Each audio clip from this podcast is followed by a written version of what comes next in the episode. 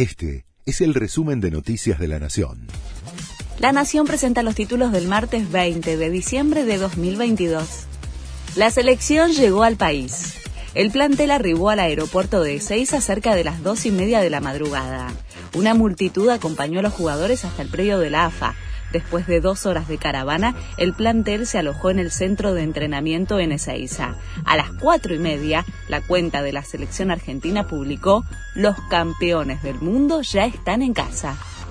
El recorrido del micro con los jugadores.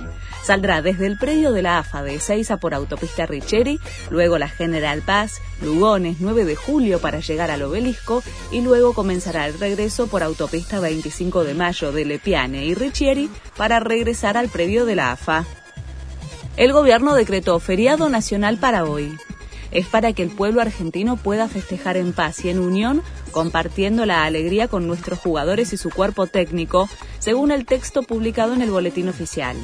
Los festejos se desarrollarán principalmente en la capital federal, pero alcanza a todo el país. Ocho provincias no se suman a la medida. Chaco, Corrientes, Catamarca, La Rioja, Santiago del Estero, Tucumán, Santa Fe y San Juan.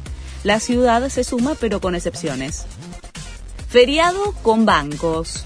Las sucursales de las entidades financieras estarán abiertas hasta el mediodía, según anunció el Banco Central. Los canales online van a funcionar normalmente. Las oficinas de la AFIP también atenderán hasta las 12. La ANSES directamente no va a funcionar. La ciudad se prepara para recibir a la selección. Habrá restricciones de tránsito y los servicios públicos funcionarán como sábados y domingos por el feriado decretado por la Casa Rosada. Los subtes circularán con cronograma especial desde las 11 con recorridos reducidos. El gobierno porteño solicitó a los vecinos que quieran ver a los jugadores que lo hagan desde el punto más cercano a sus domicilios. Este fue el resumen de Noticias de la Nación.